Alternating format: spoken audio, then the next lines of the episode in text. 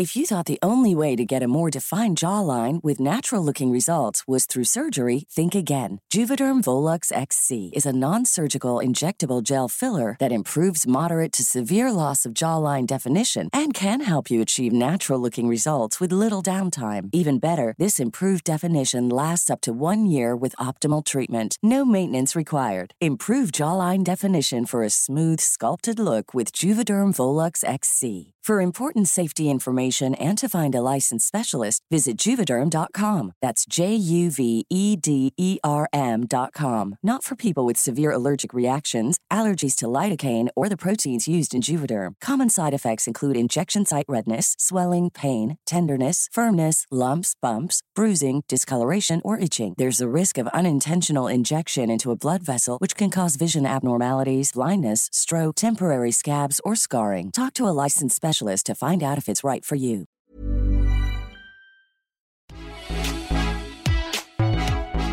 ¡Feliz 2022! Después de una breve pausa, regresamos con la pila al 100 para mantenernos como su guía del ocio auditiva favorita. Considero que este episodio con el que arrancamos el 2022 es un poco una confesión, pues les contaré de un par de guías impresas a las que recurro y que pueden ustedes también recurrir para descubrir sitios fascinantes en la Ciudad de México y otras metrópolis del mundo.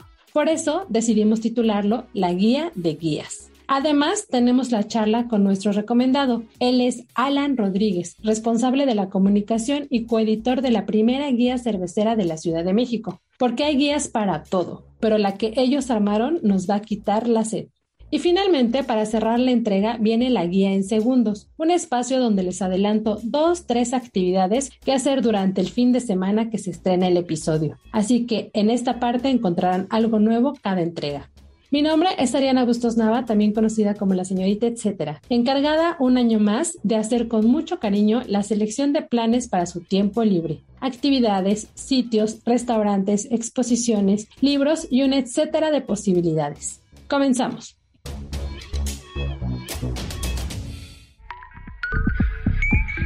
La guía del fin de semana, con la señorita etcétera.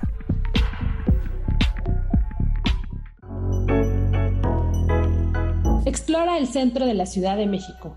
El centro de la Ciudad de México es una de las zonas que más sorprenden. No importa si eres de esta urbe, de otro estado o del extranjero. Es más, creo que ni siquiera importa la edad. Niños y personas mayores se sorprenden cada vez que lo visitan. La energía que fluye a diario a todas horas es indescriptible. Por eso descubrirla o recorrerla suena ambicioso. Sin embargo, hay una publicación que lo intenta de la mejor manera y no pierde vigencia. A ella recurro constantemente y se llama Miscelánea Guía del Comercio Popular y Tradicional del Centro Histórico de la Ciudad de México. Este trabajo es de Ediciones El Viso. Les explico un poco, les cuento un poco cómo es. En la portada encontrarán las líneas del metro, o por lo menos son unas líneas que aluden a este transporte público, y después hallarán más de 700 páginas donde pueden recorrer las calles del centro histórico a través de fotografías y datos que te permiten ubicar qué hay en cada una de ellas, o por lo menos en las destacadas. Conocerán algunos de los espacios representativos que hay en Madero, Victoria o Vizcaínas. También pueden dirigirse a sus índices por si se pierden dentro de esta publicación. Digo, uno se pierde en las calles del centro, podría perderse en esta publicación, pero tiene dos índices que nos sirven muy bien. Hay uno de especialidades y otro de artículos. Pueden pasar horas entre sus páginas y apartando los lugares a explorar. La idiosincrasia chilanga pura.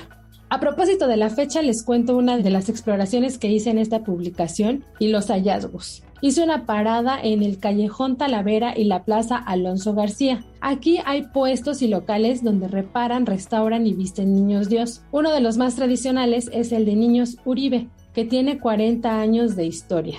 Cada año hacen alguna propuesta distinta y el año pasado vistieron a los niños Dios con careta y cubrebocas. Esta útil, auténtica, excéntrica, tradicional, abundante, sugerente guía, como lo dicen sus páginas, la encuentran en librerías y en e-commerce. Es de mis favoritas en definitiva. El dato, etcétera. La guía Roji es tal vez una de las primeras publicaciones a las que me acerqué para comenzar con todo esto de transitar la ciudad. La primera edición se imprimió en 1928 y actualmente venden un atlas de carreteras y mapas murales.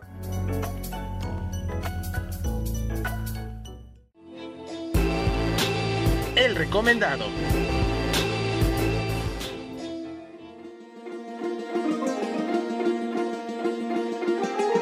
Continuamos con las guías en la guía del fin de semana, ahora una muy necesaria, la guía cervecera de la Ciudad de México. Para conocer más de esta iniciativa, damos la bienvenida a Alan Rodríguez, responsable de la comunicación y coeditor de la misma. Alan, ¿qué inquietud detonó la idea de elaborar una guía enfocada a esta bebida y quiénes participan en ella? Bueno, la guía de la cerveza de la Ciudad de México en su primera edición es en realidad uno de otros esfuerzos eh, que contempla una iniciativa más amplia que es Ciudad de México Ciudad Cervecera, CDMX Ciudad Cervecera, que es una iniciativa que se dio a conocer en noviembre de 2020 y que principalmente eh, busca en principio pues dar a conocer la importante y diversa oferta cervecera de la Ciudad de México, del Valle de México, y también buscar contribuir a la reactivación económica del sector que resultó pues afectado por los estragos del, que arrojó la pandemia y por supuesto también buscar que la Ciudad de México se posicione como un destino importante de la cerveza independiente en el país. Entonces la guía pues se trata de, de uno de estos esfuerzos importantes que desde un inicio estuvo contemplado como un documento que tenía que era necesario que era importante para radiografiar un poco el panorama pues de la producción y la oferta cervecera de la Ciudad de México. ¿Quiénes participan en ella? Bueno, pues existe un comité organizador de CDMX Ciudad Cervecera que está integrado por representantes de las cervecerías Templo Mayor, de Cru Cru, de Linda Vista, eh, también de Devir Company, esta cadena de establecimientos de venta de cerveza y proyectos independientes que están relacionados con la difusión de la cerveza independiente artesanal como es Beer Hunters. ¿Cuántas cervecerías forman parte de la guía y cómo se hizo la selección para esta primera edición? Bueno, uh, participan alrededor de 30 cervecerías y alrededor de 15 centros de consumo en esta primera edición. Es un primer esfuerzo por, por aglutinar todos estos conceptos y estos lugares. Eh, tenemos, estamos convencidos de que eh, debe ser el inicio para eventualmente poder eh, conformar pues una publicación mucho más robusta, mucho más completa. Pero a final de cuentas creemos que la cifra pues es importante y sí es representativa de lo que digamos del panorama cervecero de la, de la ciudad. Contó con un tiraje de 2.000 ejemplares. Pues la selección básicamente consistió en quienes atendieron la convocatoria. desde un inicio se, se les hizo llegar este un formulario con una información, digamos, básica que se requería para poder aparecer en esta publicación y básicamente quienes atendieron esta primera convocatoria eh, fueron los que pudieron participar en esta primera edición. ¿Qué información encontramos en la guía de la cerveza Ciudad de México? Eh, pues en principio eh, encontramos apartados ordenados alfabéticamente por cada cervecería o centro de consumo. Se encuentra una, digamos, una descripción de su concepto. Es importante señalar que mm, esta información viene directamente de los mismos cerveceros o de los lugares, de los dueños de estos lugares. Entonces la fuente directa son ellos mismos quienes han hablado por su propio concepto y su propia propuesta. Y pues eh, datos de contacto, de redes sociales para que la gente pues pueda dar seguimiento a estas propuestas y familiarizarse más con ellas. La guía pues no solamente ofrece eso, hay otros contenidos por ahí este, interesantes y muy útiles. Por ejemplo, eh, está un glosario del mundo cervecero, es una una participación de, cerveceros de México, ¿no? de la Cámara de, la Cerveza y de la, de la Malta, que ha sido una instancia que ha respaldado desde el, inicio de esta iniciativa de CDMX Ciudad Cervecera, nos ha respaldado mucho y por ejemplo ellos aportan un contenido interesante que es un glosario del mundo cervecero. También encontramos por ahí otro, otro contenido sobre la importancia del consumo local que es ahorita fundamental pues para impulsar, para respaldar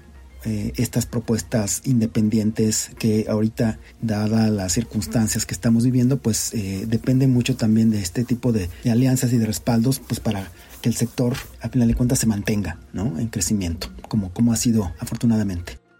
¿En qué se busca poner ojo respecto a la cerveza con esta publicación? Eh, más allá de los, digamos, de los propósitos de difusión que una guía como estas persigue, creo que también lo que se busca con esta primera edición es eh, hacer notar a la gente, al público en general, que en el sector cervecero encontrarán mucho, pero mucho más que solamente oferta de cerveza, que en realidad se trate de un, pues todo un horizonte, de un mundo muy interesante, muy rico, muy vasto de la cerveza artesanal, donde, bueno, vibran eh, el humor, la tradición, la historia, el ingenio, se expresa ahí mucho de nuestra identidad, de nuestra idiosincrasia, a través de las etiquetas, a través de los nombres de las cervezas, de la receta, de los maridajes. Entonces, la guía de la cerveza busca contribuir a justamente a pues mostrar ese importantísimo crisol que es la cerveza artesanal independiente.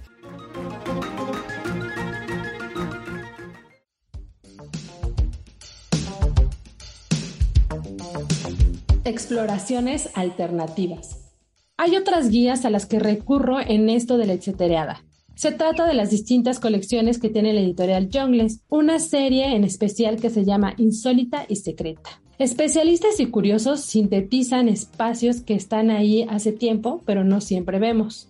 Hay publicaciones enfocadas en Ámsterdam, en Barcelona, en Estambul, en Nueva York, en Milán, en Tokio y Ciudad de México, por mencionar algunas. Es ideal por si van a visitar alguna de estas ciudades y quieren ir más allá de lo que se vende turísticamente. Yo descubrí una vez que fui a Nueva York que existe un parque que mide 200 metros, que se considera el más chiquito, y una figura de cerdo escalando la iglesia de San Patrick. También que hay una cabeza de león sobre la calle de Matero y Motolinia en la Ciudad de México. Esta marcó la altura a la que llegó el agua cuando se inundó en 1629. Y bueno, otra de las cosas que descubrí en esta guía es que en Ámsterdam y Celaya, en la colonia Condesa, se ubica el farolito que inspiró a Agustín Lara para su célebre canción. Este editorial tiene otras guías, una de ellas se llama Soul Off y están enfocadas en experiencias. Hay otra de hoteles y restaurantes secretos, una de hoteles inusuales y otra de iglesias abandonadas. Como verán, se caracteriza por escoger estos lugares poco convencionales. Si quieren comprar alguna de ellas, las encuentran en librerías nacionales o en e-commerce. El dato, etcétera. Y finalmente, la editorial Mixed Media Press tiene un par de publicaciones que, aunque no lo llaman guías, yo las considero un poco así. La más reciente es un libro de mosaicos, en los que hallarán diseños de más de 50 fachadas que precisamente tienen como material mosaicos venecianos, un elemento característico de esta urbe y de distintos puntos de la ciudad. Para realizarla se tomaron cinco años aproximadamente en esta exploración y en cada página encontrarán la ubicación de la fachada. Así que si son muy curiosos como yo, pueden ir con su librito, buscar la calle y encontrar el mosaico. Además, hay pines para complementar la compra y la experiencia. Pueden visitar www.instagram.com diagonal mixedmedia.press. El recomendado recomienda.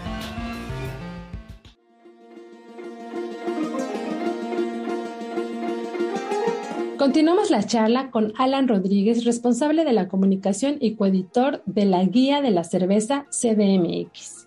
Alan, ¿puedes contarnos alguna anécdota o dato curioso sobre un par de cervecerías dentro de la guía? Bueno, pues eh, precisamente en relación con esta idea de que eh, en la cerveza artesanal independiente pues se refleja en buena medida lo que somos nosotros como mexicanos, ¿no? Nuestra idiosincrasia, nuestra cultura, nuestro sentido del humor, ¿no? te diría de, por ejemplo, de esta cervecería, que además es muy característico, eh, en su caso, el reírse de nosotros mismos, que es error de diciembre, justamente aludiendo pues al famoso error de diciembre que todos conocemos, ese momento, digamos, histórico de la política mexicana. Y entonces, error de diciembre, pues es una cervecería que en sus etiquetas hace alusión un poco a esta idea de burlarse de personajes de la política mexicana con sus propuestas eh, ilustradas con, bueno, un ilustrador muy importante que ya nos dejó, que es Elguera, y él ilustró todas las etiquetas de Error de Diciembre y son muy eh, reconocibles sus propuestas de Despeñadero, por ejemplo, aludiendo a Peña Nieto, a, Amigos, ¿no? A, Trump, ¿no? Haciendo alusión a Trump. Entonces, si hay una cerveza que hace notar nuestra idiosincrasia, nuestro sentido del humor en relación con algo tan, tan visceral, que es el, terreno de lo político, pues eh, Error de Diciembre es un muy buen ejemplo, ¿no? simplemente es un concepto mucho más interesante y más amplio que lo que sea en sí nada más ofrecer una propuesta cervecera, sino que, como te decía, hay una propuesta también de carácter cultural, incluso artístico y, demás, ¿no? lo hace muy interesante. Y eh, otra propuesta que creo que también es em, digna de mencionar, de destacar, es eh, lo que hace Monstruo de Agua, otra cervecería que también forma parte de este catálogo, de esta guía de, cerveceros de la Ciudad de México, una cervecería que nació en 2013 y que se desprende de un proyecto artístico eh, importante en el panorama artístico mexicano que es el colectivo Ajolote. De hecho, el ajolote es representativo de su, de su marca, ¿no? En todas sus etiquetas. Monstruo de Agua lo que busca es, pues todas sus creaciones eh, emplean insumos meramente locales, ¿no? Y buscan promover, pues, los ingredientes locales cultivados de manera agroecológica. Hay una conciencia ecológica, hay una conciencia ambiental muy importante, hay toda una ideología y un concepto que respalda al proyecto cervecero de Monstruo de Agua. ¿Qué tan importante es el consumo de la cerveza artesanal en México o cuál es su comportamiento respecto a las industriales? La importancia del consumo de la cerveza artesanal es fundamental, es muy importante. En principio, porque supone entrar en contacto con una oferta que nos dice que no solamente hay un tipo de cerveza, en este caso la industrial, ¿no? O la convencional, a la que la mayor parte del público está acostumbrado. Si bien es cierto que México es un país muy importante eh, en el panorama cervecero internacional, a nivel de producción y a nivel de exportación, el primero en el mundo en exportar cerveza, el cuarto en producir cerveza, pero mucha gente no conoce realmente lo que hay detrás de todo este mundo de la cerveza artesanal. Entonces eh, es importante que se adentren a este universo tan interesante porque como ya lo dije, pues existe toda una variedad, es toda una experiencia de sabores, de olores, de tradición, de historia, de humor que es importantísimo que la gente conozca. Pero también hay un factor muy importante que tiene que ver con el consumo de esta cerveza, que es el hecho de que la cerveza artesanal, pues es un sector que en el panorama de la, de la agroindustria, pues eh, genera muchas fuentes de trabajo y en ese sentido, pues es el respaldo y el apoyo para que subsistan muchas familias, ¿no? Que están relacionadas con este sector. Consumir cerveza artesanal implica entonces prevalecer, mantener vivo este sector independiente del que dependen eh, muchas fuentes de trabajo. ¿Y cuál es su comportamiento respecto a la, a la cerveza convencional? Pues es eh, una relación muy singular. El sector eh, industrial convencional pues domina prácticamente todo el mercado y el sector independiente artesanal apenas participa de un punto ciento de todo ese mercado. Sin embargo, pues también se sabe que es un sector que ha venido manteniendo un crecimiento muy muy importante pese a lo que sucedió con la con la pandemia, ¿no? Porque en cifras, en, en números que iba a conocer la Asociación de Cerveceros Independientes recientemente hacer MEX. En 2020 justo cuando la pandemia estuvo muy fuerte, muy duro. Eh, aún así, aunque desaparecieron por ahí algunos proyectos, realmente hubo un crecimiento de, cervecerías, de número de cervecerías. 121 cervecerías nuevas aparecieron en el año 2020. Y para el 2021, pues básicamente se estuvieron registrando más de 400 nuevas cervecerías, 440 y tantas cervecerías en el país en general. En términos de producción, pues en 2021 más o menos fue por ahí del 25, 26% de crecimiento de producción de cerveza independiente artesanal. Y pues por supuesto que este proyecto de CDMX Ciudad Cervecera y una guía como la guía cervecera de la Ciudad de México, eh, de alguna manera lo que buscan es comunicar, ¿no? Y dar a conocer pues esta realidad que es tan importante y bueno, que debe de enorgullecernos a todos los que estamos interesados en la cerveza artesanal. ¿Dónde se puede encontrar o pedir esta guía? Y cuéntanos si habrá actividades que complementen la publicación. Bueno, es importante hacer conocimiento de la gente de que la guía no tiene ningún costo, eh, es una guía gratuita a la que todo el mundo puede tener acceso. Lo que se ha hecho es tratar de distribuirla en algunos puntos de la ciudad con el ánimo de que la gente pues, pueda tener acceso a ellos, pero en nuestras redes sociales, tanto en Instagram como en Facebook, nos encuentran como CDMX Ciudad Cervecera y ahí a través de estas redes pueden accesar al link que les abre la versión digital de esta guía y bueno, con ello tener todo el acceso a toda la información. La guía estuvo disponible ya desde la primera quincena de diciembre, básicamente, en eh, algunos puntos de la, de la ciudad, eh, en algunos establecimientos de, de Beer Company, en algunos lugares como Indomita Burger Social Club, algunos hoteles del centro histórico y en algunos otros puntos, digamos, emblemáticos de, de la ciudad, por ejemplo, en la terraza de la Cineteca, de la Cineteca Nacional. Eh, y no se tiene de momento contemplado ninguna actividad, digamos, complementaria de la publicación, pero sí esperamos que en breve se pueda dar ya a conocer la, siguiente convocatoria para que con ella invitar pues a cerveceros y gente involucrada en el sector que quiera participar de la siguiente publicación el dato, etcétera. Sigue de cerca lo que estará haciendo la guía de la cerveza y dónde encontrarla en instagram.com diagonal cdmx ciudad cervecera.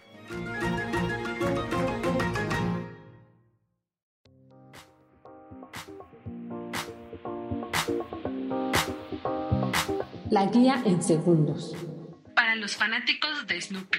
El Museo Mexicano del Diseño, mejor conocido como MUMEDI, se ha vuelto en la casa chilanga de los personajes míticos de Charles M. Schulz, entre ellos Snoopy o Charlie Brown para muestra la exhibición que tienen actualmente llamada La vida y arte de Charles M. Schulz. Si bien el Mumedi nos ha presentado otros años esculturas en forma de Snoopy, intervenidas por distintos artistas, esta expo es totalmente distinta, pues aborda la historia y evolución del trabajo del creador de esta serie de tiras cómicas. Claro, van a encontrar por ahí unas figuras de Snoopy, pero el foco totalmente es el trabajo que hizo su creador. Estará disponible hasta julio del 2022, de lunes a domingo de 10 de la mañana a 20 horas. El museo se ubica en Madero 74 en la colonia Centro Histórico de la Ciudad de México.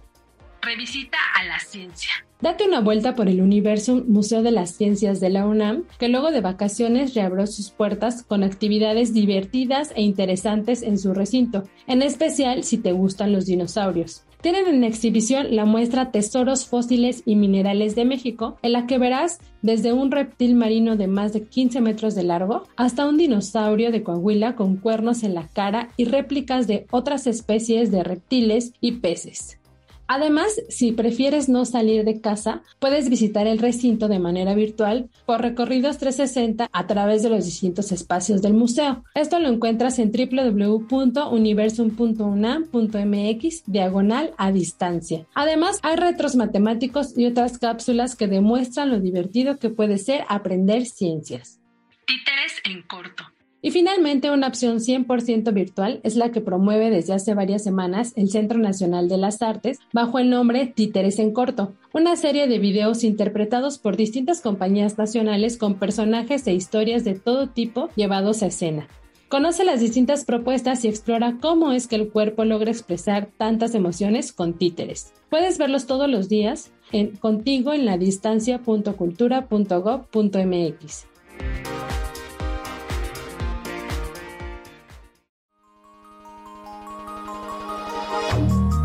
Así llegamos al final de esta edición especial, la guía de guías en la guía del fin de semana, la primera edición del 2022. Recuerden que me encuentran en redes sociales como la señorita etcétera. Por allá les estaré esperando y compartiendo más cosas que hacer porque planear es mi pasión. Gracias a Natalia Castañeda, la productora de este espacio. Si tienen algún comentario o sugerencia sobre este espacio, los que se generan desde la Organización Editorial Mexicana, pueden escribirnos al correo podcast.om.com.mx. Hasta la siguiente semana.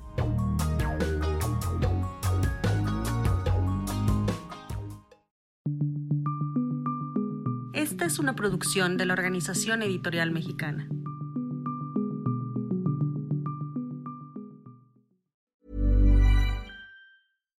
If you're looking for plump lips that last, you need to know about Juvederm lip fillers. With Juvederm Volbella XC and Juvederm Ultra XC, your lip look, whether it's subtle or bold, can last up to one full year with optimal treatment and no additional maintenance. Find a licensed specialist and see if it's right for you at juvederm.com today. That's J U V E D E R M.com. Add fullness to lips in adults over 21 with Juvederm Volbella XC or Juvederm Ultra XC. Do not use if you have severe allergies or a history of severe allergic reactions, or if you're allergic to lidocaine or the proteins used in Juvederm. Tell your doctor if you have a history of scarring or taking medicines that decrease the body's immune response or that can prolong bleeding. Common side effects include injection site redness, swelling, pain, tenderness, firmness, lumps, bumps, bruising, discoloration, or itching. As with all fillers, there's a rare risk of unintentional injection into a blood vessel, which can cause vision abnormalities, blindness, stroke, temporary scabs, or scarring. For full important safety information, visit juvederm.com.